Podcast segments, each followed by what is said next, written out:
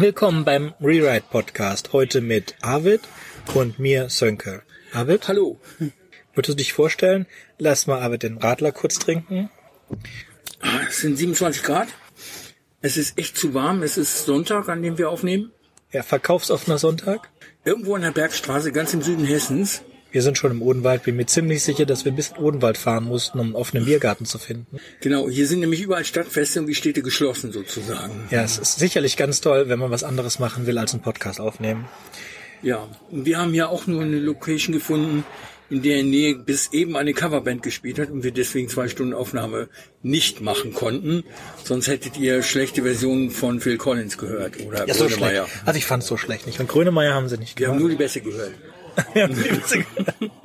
Okay. Wir sind auch, was die Audioqualität geht, etwas eingeschränkt. Wir nehmen hier mit einem XY-Mikrofon an einem Zoom H6 auf, weil wir keine andere Möglichkeit hatten, ein gemeinsames Studio zu finden oder Ja. eins aufzubauen. Ja, nee, es war schön, dass du mich besuchst. Nee, wir, den Rest, wenn wir es über Headset aufnehmen, wird sicherlich besser. Ja, da wird die Qualität eine andere sein. Ja. Das machen wir dann über Studio Link. Ich wohne eigentlich 300 Kilometer von hier entfernt und kann nicht für jede Aufnahme hierher kommen. Nein, das war ganz toll, dass du kommen wolltest. Finde ich super. Nur ich habe auch kein Studio und habe die Schwiegereltern zu Hause. Äh, Es ist eine Verkettung von ungünstigen Umständen. Genau. Und die Kinder sind krank zu Hause, habe ich gehört. Die sind Das krank auf dem nicht schön. Stadtfest, nehme ich an. ja, gut. Also zu dem, was wir machen wollen. Der Readwrite Podcast ist ein Schreibpodcast, der sich mit der philosophischen Analyse von Science-Fiction-Geschichten beschäftigt. In jeder Folge schauen wir uns eine Geschichte an, unabhängig von dem Medium, in dem sie äh, erschienen ist, und analysieren sie auf ihre zukunftsphilosophischen Aspekte und ihre, ähm, ihren Bezug zum kreativen Schreiben. So, wir fangen an mit einzelnen Episoden der TV-Serie Black Mirror zu analysieren. Black Mirror ist besteht aus einzelnen abgeschlossenen Episoden in einer äh, dystopischen Science-Fiction-Welt. Sie ist erschaffen von dem britischen Produzenten Jerry Brooker und in der zweiten Staffel, von der wir die erste Episode heute besprechen, ist jede einzelne Folge von Jerry Brooker geschrieben. So, der Titel Black Mirror spielt dabei auf ein zerbrochenes Smartphone-Display hin. In allen Episoden von Black Mirror geht es um unsere Abhängigkeit von Bildschirmen und dem dahinter befindenden Internet. Ja, wobei das eigentlich eine größere Rolle spielt, das Internet. Die Bildschirme sind ja nur eine Zugangsmöglichkeit und Black Mirror deutet meiner Meinung nach auch auf die Allgegenwart dieser Bildschirme hin. Überall sind diese Black Mirrors. Ja, Egal ob Smartphone, Fernseher, äh, was weiß ich, äh, Mikrowelle, you name it. Überall ja. ist es drin. Ja. Also es gibt eine, eine Liste von wiederkehrenden Ideen oder Tropes in Black Mirror.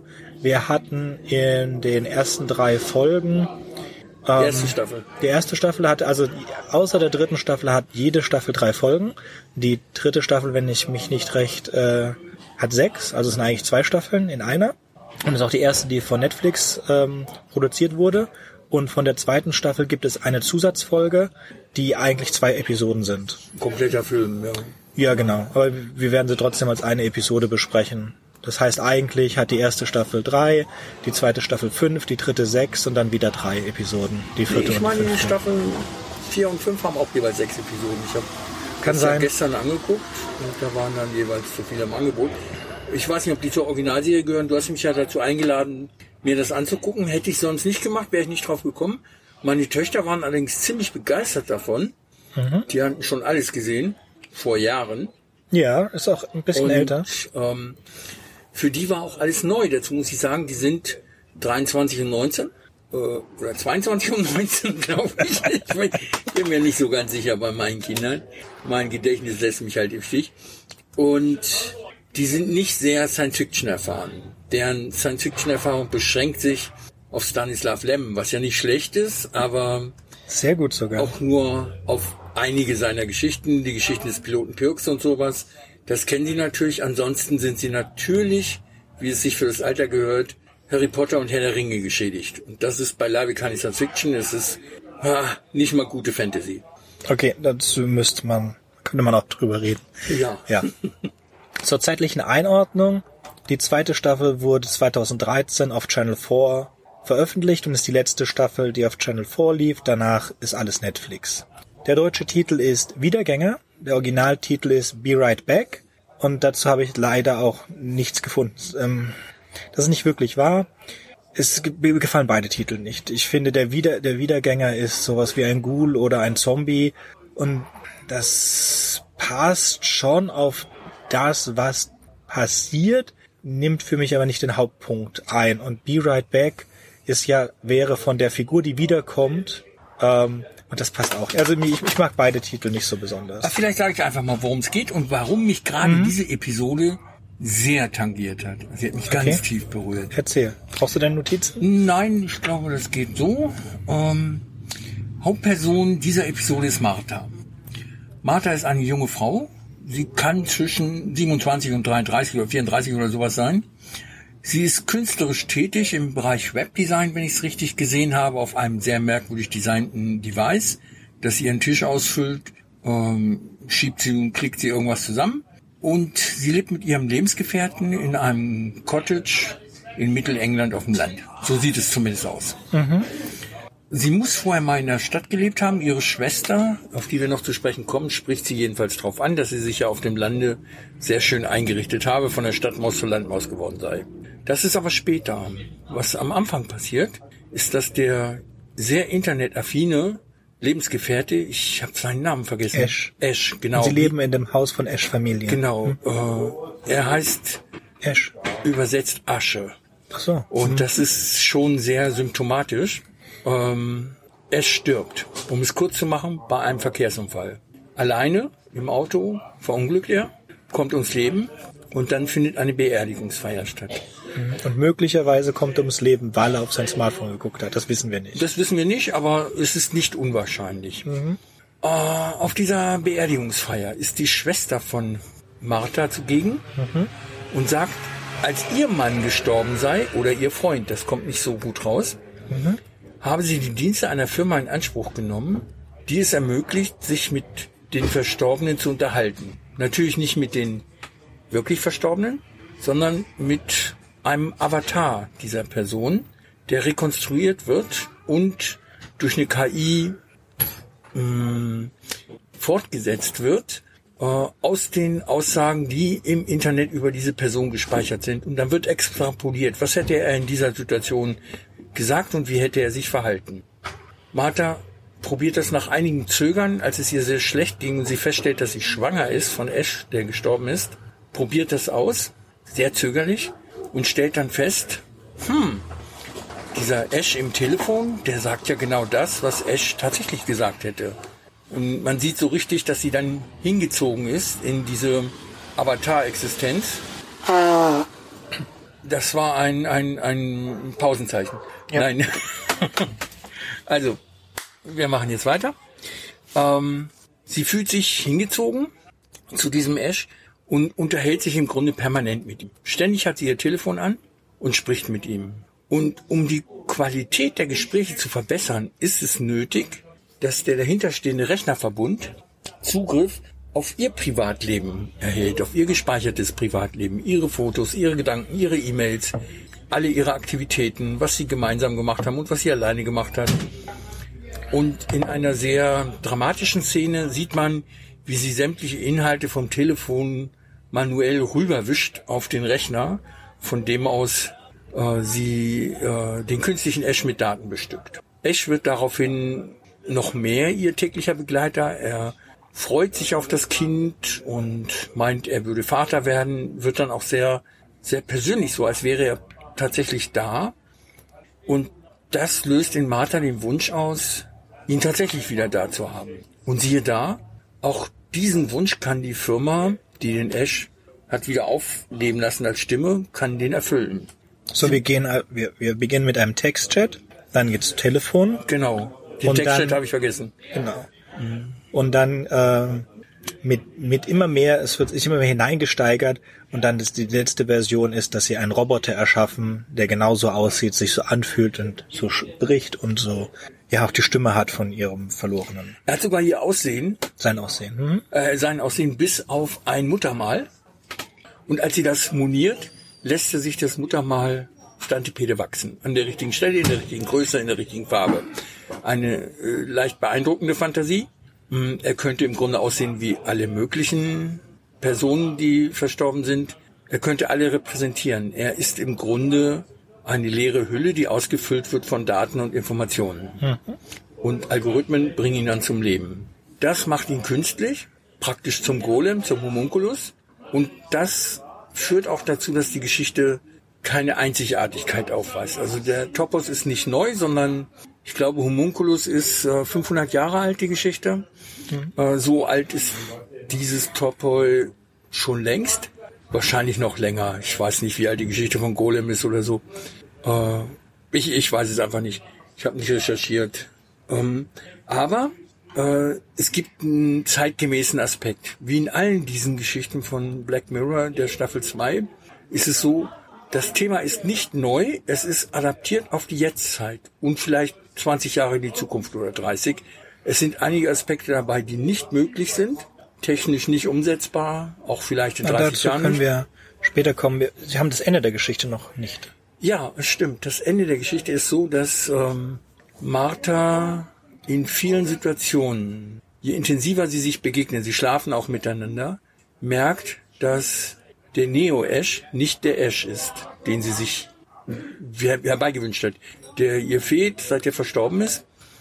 Und sie versucht ihn dazu zu bringen, sich von einer Klippe zu stürzen. Das ist die entscheidende Szene in dem Film.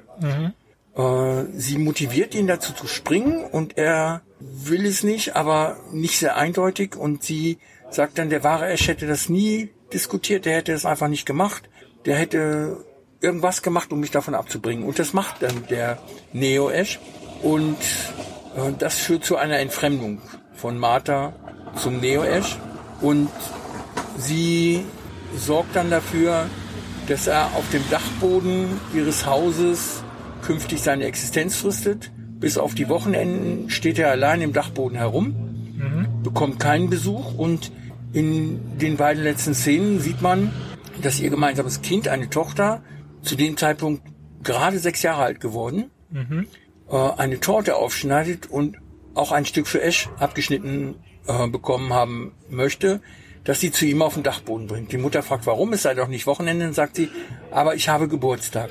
Und in der letzten Szene sieht man Martha dann mit dem Kuchen den Dachboden, also mit einem weiteren Stück Kuchen den Dachboden, die Dachbodentreppe hinaufklettern und man sieht Ash auf dem Dachboden stehen, wie ein abgestelltes Möbelstück, für das es keine Verwendung mehr gibt. Gut. Das ist ja schon ein bisschen in die Interpretation. Oder möchtest du was zu der Analyse dazu sagen? Nee, fang ruhig an. Fang ruhig an. Also, als erstes der Dachboden. Die, die, die Mutter von Ash hat nach dem Unfalltod des Bruders von Ash schon die Bilder des Bruders auf den Dachboden gebracht. Nach dem Tod des Vaters die Bilder des Vaters. Und so ist jetzt auch Ash nach seinem Tod auf den. Genau, also es ist ein, es ist so die die, die Abstellung, es symbolisiert das ähm, nicht realisieren, nicht äh, nein, nicht realisieren das falsche Wort, das nicht verarbeiten des Todes, sondern das einfach aus dem Gesichtsfeld schaffen, weil auch sie den Tod des von ihrem Mann nicht verarbeitet, sondern ihn einfach genauso wie Ashs Mutter es gemacht hat zur Seite schiebt. Das als der die Trauer wird nicht verarbeitet. Ähm, am Anfang ist Ash ist äh, süchtig nach seinem Telefon und bei ihr sieht man das gar nicht und sie fängt dann an ihre Trauer zu verarbeiten. Es gibt äh, Zitate und in Interviews hat äh, Jerry Brooker gesagt, dass die Idee zu dem Skript kam ihm dabei, als er Leute aus seiner Kontaktliste löschen wollte. Und ähm, also er hat sein Telefon durchgearbeitet und hat Kontakte gelöscht, die ihn nicht mehr interessieren und kam dann zu einem Kontakt, der nicht mehr lebt. Und hat sich dann nicht entscheiden können, diesen Kontakt zu löschen. Und daraus, ja, du siehst verwundert aus, ich kann das schon verstehen, weil er das, äh, er sagte, er sah das als einen Disservice, also als äh, wie jemanden zu vergessen. Und das ist dann Nur weil er bei mir in den Adressbuch steht, Nein, heißt die- ja die- nicht, dass ich mich an ihn erinnere. Nein, du musst es bei, bei, bei, bei Black Mirror und bei Jerry Bruckheimer musst du das immer im Bereich auf Social Media sehen. Die Frage also, die hinter dem Skript stand, ist, inwieweit Social Media bei der Verarbeitung von Verlusten helfen kann, beziehungsweise nicht hilft. Black Mirror geht immer so ein bisschen ins Negative und auch hier ist das, es wird gezeigt an dem Beispiel von Homunculus, diese Homunculus-Geschichte, aber eigentlich ist es nicht der Homunculus, sondern Social Media. Ihre Schwester als ihre Schwester das Angebot macht, also eigentlich macht ihre Schwester das Angebot, nehme Social Media, anstatt einer anderen Art der Tra anstatt deine Trauer zu verarbeiten, hol dir zurück, was du verloren hast aus der Social Media.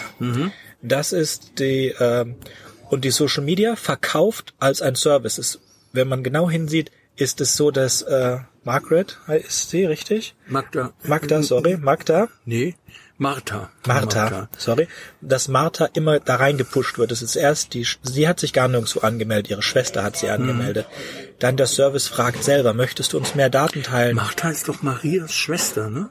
Das kann gut die sein, ich bin Jesusfrau. überhaupt nicht bibelfest. Jesus Mutter. Also ich meine, nicht Martha Maria? ist auch eine biblische Gestalt und zwar die Schwester von Maria. Das kann gut sein. Ich kann mich irren.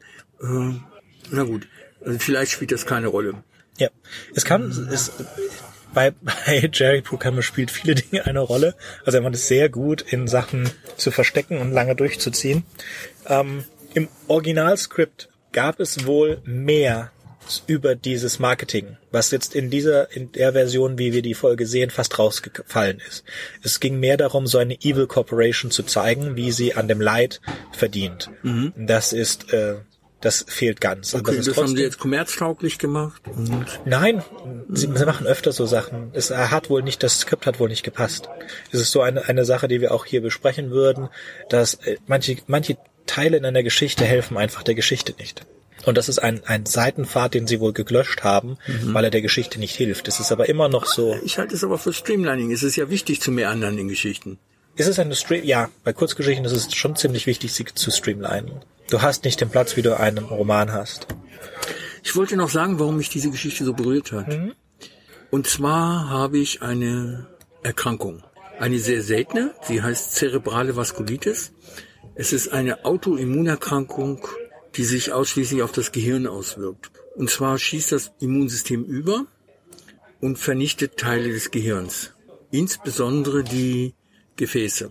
Und damit einhergehen jede Menge Schlaganfälle, Hirninfarkte, bei mir schon über 140, 146 um genau zu sein, und insbesondere Verlust des Gedächtnisses. Ich bin seit 25 Jahren länger schon mit meiner Frau zusammen und ich habe ganz, ganz, ganz viel vergessen von dem, was unser gemeinsames Leben ausmacht. Mir ging es im Grunde so wie dem Ash, der in das Leben dieser Kundin reingestellt wird, in Marthas Leben, Dem Neo Ash. dem Neo Ash, der nur das über sie wusste, was Ash in, über Social Media geteilt hatte oder was deduzierbar war daraus oder was auf Fotos zu erkennen war. Und so ähnlich ist es bei mir. Von den zig Zehntausenden Ereignissen, Erlebnissen, Gesprächen und Gefühlen meines Lebens mit meiner Frau erinnere ich einen ganzen Teil nicht mehr. Ich kann nicht mehr sagen, ich kann nicht sagen, welchen Teil, weil dann müsste ich mich ja daran erinnern, wenn ich wüsste, welcher es ist. Aber meine Frau spricht gelegentlich von Urlauben, Alpenrundfahrten in einem VW-Bus. Ja, ich kann mich erinnern, dass wir einen VW-Bus hatten. Stellt sich heraus, es waren drei. Und wir haben zwei Alpenrundfahrten gemacht. Mit einem grünen und einem silbernen Bus. Ich weiß von keiner mehr. Mein unfähiger Therapeut meinte dazu, das sei doch toll, dann könnte meine Frau mich neu kennenlernen und ich sie. Nein, danke, da habe ich keine Lust zu nach 25 Jahren Ehe. Ich möchte die Früchte der Beziehung sozusagen ernten können und nicht neu erarbeiten müssen oder darauf warten, dass sie überhaupt entstehen. Zumal ich immer mehr vergesse. Also insofern hat mich die Geschichte sehr berührt. Wenn es eine Möglichkeit gäbe, einen Upload über das Wissen über eine andere Person in mein Hirn vorzunehmen, ich wäre der Erste, der hier schreit.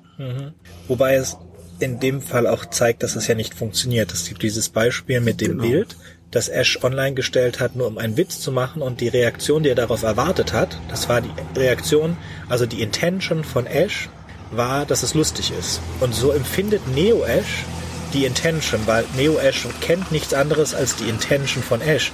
Das sind aber nicht die Gefühle von Ash. So, Neo Ash akzeptiert die, die, die Intention von Ash als die Gefühle von Ash. Was war das für ein Bild? Ich kann mich gar nicht Das ist so erinnern. das Jungenbild, auf dem er dieses, dieses, so, dieses, dieses Smile hat, das. Hm? das die Mutter nicht als Fake Smile erkennen konnte. Ja. Ähm, was, am- was ich denken musste, ist an den Turing-Test. Also ist von Alan Turing dieser Test, wenn zwei Personen in unterschiedlichen Räumen sitzen und sie können sich nur über ein Keyboard und ein Monitor unterhalten. Ähm, wie lange dauert es, bis die äh, Person, die reale Person herausfindet und auf der anderen Seite ein Computer ist oder eine reale Person? Ja, also dieser Turing-Test findet jedes Sta äh, Jahr statt und wir sind, glaube ich, mittlerweile bei einer niedrigen zweistelligen Anzahl an Fragen, die der Mensch stellen muss, um herauszufinden, dass das andere nur ein Computer ist. Das liegt daran, dass das ein, ein, eine, eine künstliche Intelligenz, die ein Turing-Test bestehen würde, müsste domänenunabhängig sein. Domain Domänen sind zum Beispiel Schachspielen ist eine Domain, Fragen beantworten. Kenntnisdomänen. Kenntnisdomain, Erkenntnisdomain, genau. Nur falls die Zuhörer das nicht wissen, äh, Go spielen und so weiter. So, wir schaffen es immer mehr, künstliche Intelligenzen zu entwickeln, die Domain für Domain erobern. Aber eine Domain, mit der man eine künstliche Intelligenz, mit der man sich unterhält, ohne eine vorgegebene Domain zu haben, müsste über alle Domains funktionieren. Und das ist nicht der Fall. Das hier, Ash, ist aber nicht domainunabhängig. Ash simuliert Neo-Ash. etwas. Ne, sorry, Neo-Ash simuliert etwas.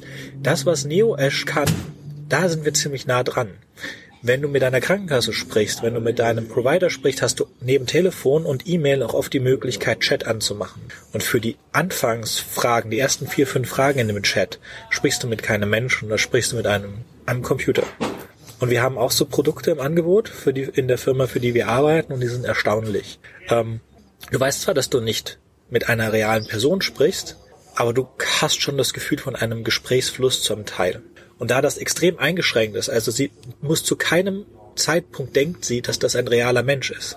Sie denkt nur, dass er em- emuliert halt die Antworten aus den gegebenen Antworten seines, seines Social Media Feeds. Und ich möchte damit nur sagen, das ist nicht so unrealistisch, wie man glaubt. Der Roboter ist unrealistisch, aber ein Chatprogramm zu erstellen, das das macht, ist eine, ist entweder jetzt schon möglich oder ist in fünf Jahren. Ohne Zweifel, mir kommen viele Menschen jetzt schon vor wie Chatbots, wenn sie mit mir reden. Die sagen jeden Tag das Gleiche. Äh, die stecken voller Phrasen, die nicht ernst gemeint sind und äh, für gut befunden wurden sie zu verwenden. Speziell in Verkaufsgesprächen oder Hotline-Service-Gesprächen ähm, kann man das meiste vergessen, was da passiert. Ja. So, ich habe nur noch eine einzige, quite ziemlich, naja, es ist nicht lustig. Ich habe noch eine einzige Sache auf meiner Liste. Und das ist, dass die Progression in der Geschichte ist äh, wie Online-Dating. Äh, Text, Ja. Talk, Fuck. So wie das heute funktioniert, ja. Fängst mit einem Chat an, dann werden die Nummern ausgetauscht, man telefoniert und dann trifft man sich zum. Ja, ja. So was, wie wird es, wie viel von, auf einer Skala von eins bis fünf Sternen? Also ich habe tue mich Sternen schwer, das werde ich bei der Potention auch noch erklären. Ich würde der Geschichte einen bronzefarbenen Stern geben. Das ist schon mal nicht ganz schlecht. Und ähm, drei Sterne. Ja, genau. Bronze ist drei Sterne. Ich, ähm, vier. Ich bin bei vier. Ich muss mittlerweile, also wir haben länger gesprochen über diese Bewertungs. Ich sehe das, ich sehe das Problem mit ähm, der Bewertung. Trotzdem, ähm, ich möchte das trotzdem machen, weil es gibt auch fün- Fünf-Sterne-Geschichten für mich, Geschichten, die perfekt sind. Das möchte ich irgendwie ausdrücken können. Ob ich jetzt sage äh, Bronze, Silber, Gold oder eins bis fünf Sterne, das ist für mich dann das. Ja, ich, Kommt ich das mische ja beides. Ich hab Ja, ich weiß, ich weiß. Das machen Silber, wir. Gold und gar nichts Sterne und dazu dann noch die Anzahl der Sterne von 0 bis 5. Genau. Gut, aber das machen wir dann in der Potzension. Das So. kommt bald, hoffe ich. Und ich wollte noch sagen, dass ich die Geschichte, die Machart der Geschichte interessant fand. Die lässt sich Zeit, das finde ich ganz gut. Das Ganze dauert knapp eine Dreiviertelstunde. Äh, als erfahrener Leser, Zuschauer, sonst was, weiß man, wo der Hase läuft und wo es hingeht. Die Geschichte mit der Klippe ist spätestens nach der Halbzeit klar, dass das passieren wird, als sie nämlich das erste Mal an der Klippe ist Okay. und er ihr erzählt, dass sich da Liebende runtergestürzt hätten. Und Ja. er, es wird auch der Eindruck vermittelt, dass Neo Ash in Martha verliebt sei. Auf seine unvollkommene, uninformierte Art. Weil Ash das zum Ausdruck gebracht hat. Genau. Ja. Und das wirft ein Licht auf die Beziehung, die die hatten. Offenbar war deren Beziehung auch nicht ähm, ungetrübt, bevor Ash gestorben ist, sondern die Unbeholfenheit, die im Neo Ash zum Ausdruck kommt, die scheint auch in Ash vorhanden gewesen zu sein. Also eine ungetrübte Beziehung war es sicherlich nicht. die war von Martha dominiert. Er musste das Telefon weglegen, wenn sie es wollte, und äh, im Handschuhfach einsperren. Äh, und sie hat ihn ja später auch auf, in seiner Neoform auf den Dachboden verbannt. Also es ist eine eindeutig von dieser Frau dominierte Beziehung. Okay. Äh, Sie hat ihn ja auch gekauft, den, den Service. Also im Grunde war er ihr, ihr Bot. Und äh, das macht die Geschichte ein bisschen komisch, weil die Frau ansonsten sehr verletzlich, einsam und der Fürsorge bedürftig wirkt. Ja. ja. Also ich sah es eher so, dass die Beziehung. Gibt andere Anzeichen dafür, dass die Beziehung ziemlich glücklich war, aber obwohl er so viel Zeit mit Social Media verbracht hat, wenn ein Bild dort aufgebaut hat und ein, ein Selbstbild, das aber nicht der Realität entsprach. Und sie ist nicht verliebt in sein Selbstbild, sondern in ihn. In die Dinge, die sie nicht weiß. Das ist dieses Beispiel mit ähm, dem Song, dem Bee Gees Song, der es er nicht öffentlich zugeben würde, dass er diesen Bee Gees Song mag. How Deep Is Your Love. How Deep Is Your Love. Aber er liebt ihn und so deswegen der Neo Ash, dem sagt dieser Song gar nichts, während der reale Ash muss mit diesem Song mitsingen und so weiter. Er, er sagte sogar, das sei sein Lieblingssong. Und Ich Neo glaube. Ash wusste nichts davon. Genau, weil es nicht ist, was er in seine öffentliche Persönlichkeit gesetzt hat. Genau.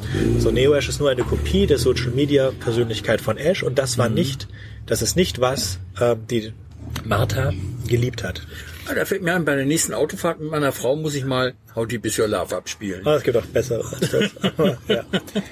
So, ich habe nichts mehr. Wenn du nichts mehr hast, machen wir noch kurz die Hausmeisterei. Ja, mach mal. Also, ähm, wir haben vor, oder ich habe vor, alle zwei Wochen einen Rewrite-Podcast zu veröffentlichen und ich würde mich freuen, wenn Leute mitarbeiten wollen und mit mir Geschichten zusammen besprechen. Auf der äh, Webseite von äh, rewrite-podcast.de gibt es eine Sendeliste. Da stehen alle Episoden drin, die wir besprechen, also besprechen wollen würden. Ihr könnt aber auch jede Science-Fiction-Kurzgeschichte vorschlagen und ich nehme sie dann einfach auf in die Liste und wir können sie dann zusammen besprechen. Am besten ihr schreibt selber welche. Am besten, dazu kommen wir mal später, ihr schreibt selber welche. Ähm, und wenn ihr Interesse habt, hier mit zu podcasten, dann schreibt eine E-Mail an podcast at rewrite-podcast.de. Hoffentlich bis zum nächsten Mal. Okay, dann bis zum nächsten Mal. Hat mich gefreut.